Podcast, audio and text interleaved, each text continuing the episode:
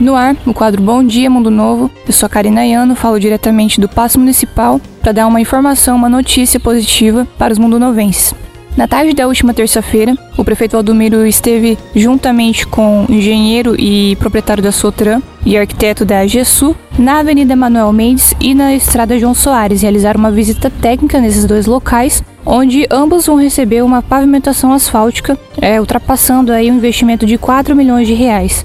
É, lembrando que antes de começar esse trabalho, esse serviço, a empresa vai realizar drenagem no local. É, e segundo informações, né, o próprio Luiz, proprietário da Sotran, informou que na próxima semana a equipe já vai colocar uma placa de lançamento da obra é, na Avenida Manuel Mendes. Lembrando que essa Avenida Manuel Mendes é, está localizada próxima ao ginásio de esportes, quase continuação ali da estrada do Cascalho. E a estrada João Soares fica é, em direção ali indo é, sentido Japorã, próximo ao Parque Industrial 1. Lembrando também que essa mesma empresa, a Sutran, ela vai realizar também uma pavimentação asfáltica no bairro Copagril e no conjunto Raio de Sol, que estes são é, é uma parceria do governo federal e que só estão aguardando é, depósito do recurso do governo federal na Caixa Econômica. Então é isso. É, próxima semana a empresa Sotran já coloca essa placa de lançamento da obra na Avenida Manuel Mendes e Estrada João Soares. Pavimentação asfáltica para os dois locais.